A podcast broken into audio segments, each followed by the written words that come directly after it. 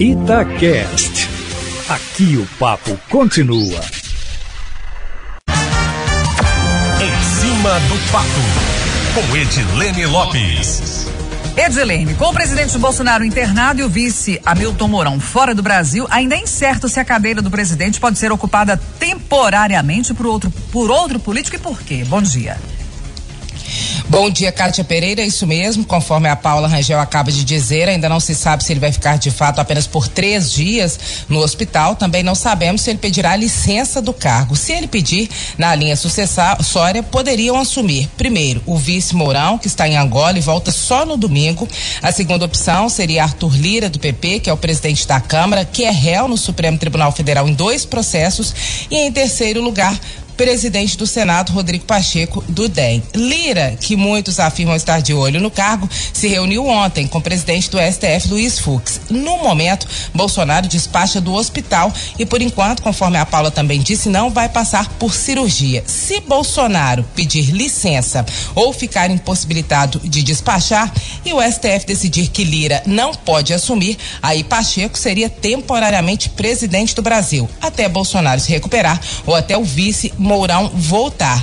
Minha opinião, o presidente é duro na queda. Em setembro, quando ele esteve internado para retirada de cálculos, ele não se licenciou. Não vai ser agora que ele vai largar a mão e abrir essa oportunidade para Pacheco ou para Lira. Pacheco, inclusive, que vem sendo aclamado como um nome de terceira via para 2022 e segue com a agenda dele a todo vapor. Ontem se reuniu pela primeira vez com o ministro do Meio Ambiente, defendeu a importância da preservação das águas brasileiras, pensando na crise energética e na matriz hidrelétrica aqui no Brasil, fez um acordo de líderes para votação de dois projetos no Senado que fazem parte da reforma eleitoral e que garantem a presença de mulheres nas eleições e, conforme nós informamos, prorrogou o prazo da CPI da Covid até novembro. Isso é menos de um ano antes das eleições.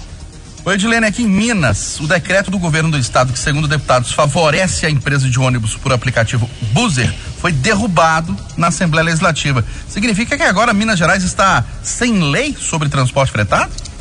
Sem lei, Eustáquio Ramos, o decreto que acabava com a exigência da lista de passageiros para o DR com 12 horas de antecedência e com circuito fechado, que é ir e voltar com os mesmos passageiros, favorecendo assim as empresas por aplicativo como a Buzer, que podem vender a passagem em cima da hora e não precisam ir e voltar com os mesmos passageiros, foi derrubado em definitivo pela Assembleia. No entanto, essa derrubada definitiva só começa a valer se o presidente da Assembleia promulgar o projeto de resolução. Nos bastidores, a informação é que para Minas não ficar literalmente sem lei, como está no momento, a Assembleia deve atrasar a promulgação para depois da volta do recesso parlamentar em agosto, para dar tempo de construir uma nova legislação. Mas mesmo com esse atraso, o decreto está suspenso pelo Tribunal de Contas do Estado. A outra informação de bastidores é que a decisão da Assembleia torna a suspensão do TCE para o decreto sem validade, mas que a oficialização precisa de alguns dias para os trâmites. Hoje, Eustáquio, os deputados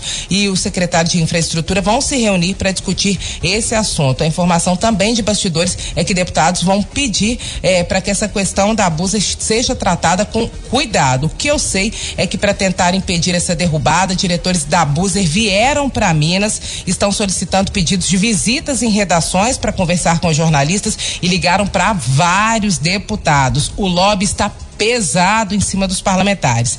Na minha avaliação, se a população fizesse lobby, o que, que é lobby? É a tentativa de convencimento na defesa de algo como as empresas fazem, o Brasil seria outro. Mas para fazer isso, nós sabemos tem que ter tempo e dinheiro, o que a maioria dos trabalhadores brasileiros não tem.